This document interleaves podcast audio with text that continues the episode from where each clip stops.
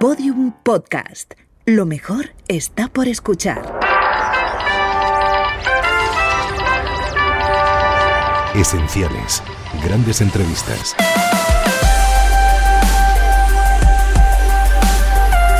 Entrevista al humorista y dibujante Miguel Gila, realizada por José Luis Pecker en la cadena Ser en el año 1981. Encontrarse con Gila, amigos, es siempre un placer, porque Gila tiene que contar muchas cosas y las cuenta con ese mismo humor que todos conocéis. Miguel Gila, un hombre que quiso empezar en la radio y que luego, una noche, debutó en un fin de fiesta en el desaparecido Teatro Fontalba de Madrid, con aquello de las cuatro copas, hizo lo del soldado y lo de la guerra y se lo disputaron. Desde aquel momento Gila fue el hombre del humor, eh, de una categoría excepcional. El hombre singular porque era lo suyo un humor nuevo. Gila de vez en cuando marcha a Argentina, está una temporada, vuelve a España, se vuelve a marchar y ahora está en España. Vamos a ver, Miguel, ¿cómo te encuentras aquí? Bueno, muy bien, pero siempre un poco desconcertado, ¿no? Porque como vengo muy de tarde en tarde, encuentro eh, unos cambios muy notables en la gente, en las cosas, en las costumbres. Y de alguna manera me estoy como aquella lombriz que se metió en un plato de fideos creyendo que era una orgía. Estoy bastante desconcertado. Miguel, eh, lo curioso es que viajas con la familia. Siempre, yo viajo siempre con mi familia, siempre mi mujer y mi niña van conmigo a todas partes. Hemos hecho ya cuatro viajes a México, hemos hecho Puerto Rico, Estados Unidos, Santo Domingo, Colombia, Caracas, eh, Perú. Siempre la familia conmigo. Y en Argentina pasas buena parte de tu vida. Sí, porque es donde realmente tengo mi, mi cueva, donde me dedico a escribir y donde me dedico a dibujar y a hacer todas esas cosas que son lo que realmente me divierte y me entretiene más que actuar. ¿Tienes ya más amigos allí que aquí? Sí. No sé si más amigos, pero sí más recientes, de manera que, y los veo con más asiduidad que los veo aquí. Aquí me encuentro un amigo de pronto, como me pasó contigo, por una casualidad, por un azar, ¿no? Pero me gustaría que no nos encontráramos así, sino que nos viéramos con más frecuencia y que tuviéramos un lugar donde vernos. Y en Argentina ya tengo esos amigos que tenemos nuestras tertulias y tengo amigos en todos los sitios por la calle. Voy a, comprar algo y me llaman de un, comercio cualquiera, Gila, entre, vamos a tomar un café. Y ponen un letrero que dice, vuelvo dentro de un rato y nos vamos a tomar un café y cierra la tienda. Oye, Miguel, vamos a ver, ¿cómo te diviertes en Madrid y cómo te diviertes en Buenos Aires? Bueno, en Madrid, eh, como siempre, me divierto trabajando y me divierto con mi hija ahora jugando a, a que soy el médico y entonces tiene un muñeco con la cabeza gorda y le mando aspirinón. Y, voy, a, voy, a, jugar con mi nena a las tiendas y el teléfono tintan y llamo quién es ay soy yo dice mi hija. Ay yo soy el doctor pase y estoy jugando a las cosas que me gustaría jugar teniendo su edad además. Claro. Y en Argentina en Argentina, bueno, tengo muchos amigos, vamos a jugar al tenis los sábados, después eh, jugamos al truco, que es un juego muy, muy argentino, parecido al mus. Después nos divertimos eh, por la noche, sobre todo en la Nochebuena y el fin de año, en la piscina, bañándonos, alquilamos una quinta juntos, ocho o diez matrimonios con todos sus hijos y hacemos partidos de fútbol y muy bien, me lo paso muy bien. Oye, y ahora aquí, en Madrid concretamente, donde actúas, eh, trabajar de noche, ¿te gusta o no te gusta tanto?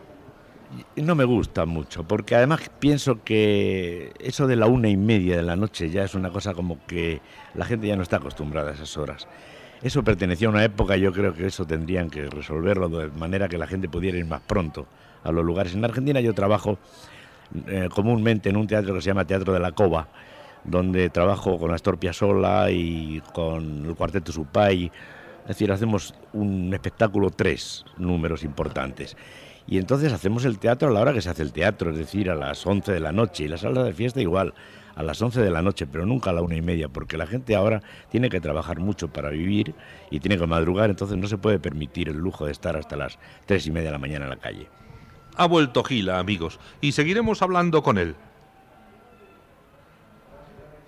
Y efectivamente, como estar con Miguel es un placer, yo quiero que nos diga de las cosas nuevas que ha traído, puesto que ahora los sketch los hace fenomenales y en Buenos Aires los haces en televisión con frecuencia, ¿no? Sí, eh, bueno, ahí más que sketch lo que hago son programas ya construidos para la televisión. Escritos por ti. Escritos por mí para la televisión y es un programa de humor de una hora. Ahora estaba haciendo uno que se llamaba Vivo, Vivo de Noche que era un programa que iba en vivo todas las noches y donde yo hacía una serie de personajes eh, de la historia, eh, bien hechos, pero como si hubieran resucitado en la actualidad. De manera que yo hacía entrevistas a Colón, a Pizarro, a Balboa, a toda aquella gente, y a Einstein, a Hilder, a toda esta gente les hacía entrevistas como si vieran ellos la actualidad. Y siempre por el terreno del humor, con un 90% de humor y un 10% de intención. Así que el, humor que, hago allí es más bien de ese, de ese tipo, no sketch. Y aparte de eso hace radio, ¿no? Y aparte hago una radio muy importante, los jueves. Hacemos una tertulia de radio de 2 de la tarde a 7. Son cinco horas donde nos reunimos eh, varios individuos que cada uno tocamos un tema. Uno maneja la política, otro maneja el deporte, otro maneja los espectáculos, yo manejo el humor.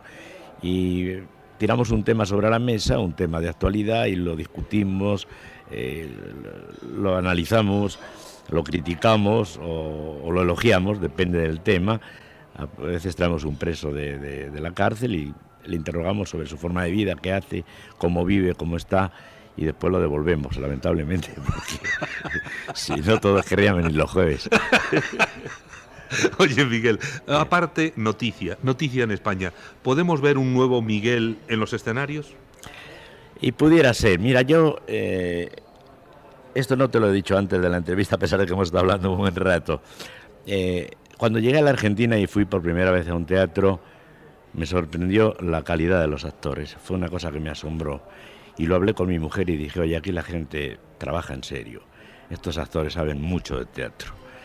Yo quiero estudiar teatro. Entonces busqué al mejor profesor de teatro que había en esa época allí, que ahora ya está en Cuba, se llama Lito Woodkin, y estudié arte dramático con él eh, varios años. Después eh, pasé a estudiar con Augusto Fernández, que también es un gran profesor de teatro, gran director que ahora está en Alemania, becado por el gobierno alemán, y seguí estudiando arte dramático hasta la actualidad, que sigo estudiando, porque, es decir, no solamente el hecho de decir las cosas, sino al mismo tiempo interpretarlas. Eso me llevó a, a escribir una comedia de dos personajes basada en un cuento que leí en un periódico de Estados Unidos de un escritor que se llama John Anthony West y escribí una obra de teatro de dos personajes que la, estrené en el Teatro Felia de México, el Teatro de Cantinflas. Y fue un gran éxito, tanto de, público como de crítica. Y a lo mejor yo alguna vez lo voy a hacer aquí en España, no lo sé, porque es un teatro muy duro, donde solamente dos personajes están todo el tiempo en escena y donde nos matamos eh, arriba del escenario. Lo que me supone un hándicap grande lo de las dos funciones, porque no sé si esa obra lo resiste.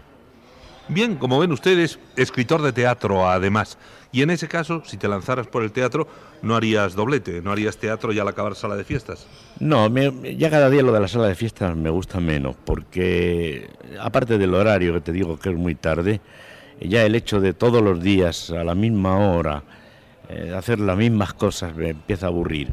Soy un hombre lleno de inquietudes, siempre con futuros inmediatos, pero de pronto con una necesidad de hacer mañana otra cosa, ¿no? Y cuando me hablan de un contrato y me dicen, ¿quiere usted firmar 12 eh, semanas? Digo, hoy no 12 semanas, no vamos a firmar una. Y si estamos contentos los dos, pues una más y así. Porque lo de las 12 semanas, me, ahora me llamaron de Chile para hacer 18 eh, programas de televisión, 18 semanas. Dije, 18 semanas son cuántos años, es mucho tiempo. Oye, Miguel, ¿cómo te llevas? Has hablado del Teatro Felia de Cantinflas. ¿Cómo te llevas con la gente de humor? Por ejemplo, con Cantinflas. Bueno, Mario y yo somos grandes amigos hace muchos años, desde el año 59, en que por primera vez nos conocimos. Y él cada vez que voy a México va a verme siempre. Es decir, es un hombre que, aparte de su amistad, es una gran persona y nos llevamos bastante bien. Yo lo admiro, él me admira y Quizá una de eso es una de las cosas que más me gratifica de, esta profesión, el tener oportunidad de tratar directamente con gente a la cual he podido admirar desde una butaca de un cine, desde una butaca de un teatro. Y ahora tengo la oportunidad de, llegar hasta ellos, y como me pasó con Anthony Quinn, que me lo encontré en un restaurante y le dije, mire, usted no me conoce, pero yo lo quiero, lo amo profundamente, porque usted me ha hecho pasar rato muy agradables. Acababa de ver en aquella época Zorba el griego. De ahí, de ese restaurante, me fui a trabajar. Y cuando terminé de trabajar, me dice el metre, abajo está el señor Antonio Quinn, que quiero hablar con usted. Bajé, había estado viendo el espectáculo mío, y se volvió loco de alegría. Dijo, lo que me has hecho reír, lo que he disfrutado, siéntate. Bueno, estuvimos toda la noche hablando y de ahí nació una gran amistad con Anthony Quinn. Qué bonita Y de esa admiración a, la reciprocidad de, él conmigo ya me pidió un long play, se lo regalé y ya hicimos una gran amistad. Amigos, este es Gila. Gila en España, Gila haciendo reír a todo el mundo y pensando siempre que sus tipos, sus personajes continuarán siendo españoles, ¿no? Ah, sí, por supuesto. Eso lo llevo dentro y no me lo puedo sacar.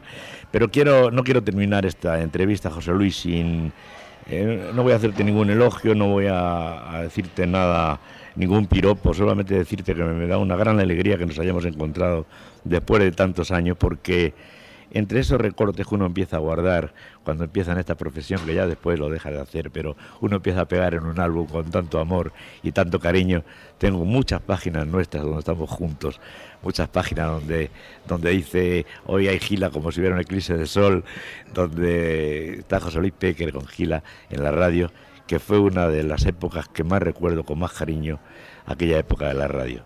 Fue el boom de Gila, en aquellos programas de cuarto de hora que presentábamos contra viento y marea, llegando el guion a última hora y tenía que pasar por censura, pero él se las arreglaba para hacer reír y tenía a España pendiente, pendiente del gran humor de Gila, que le acompañó y le acompaña. Enhorabuena, campeón. Síguenos en Twitter, arroba podiumpodcast y en facebook.com barra podiumpodcast.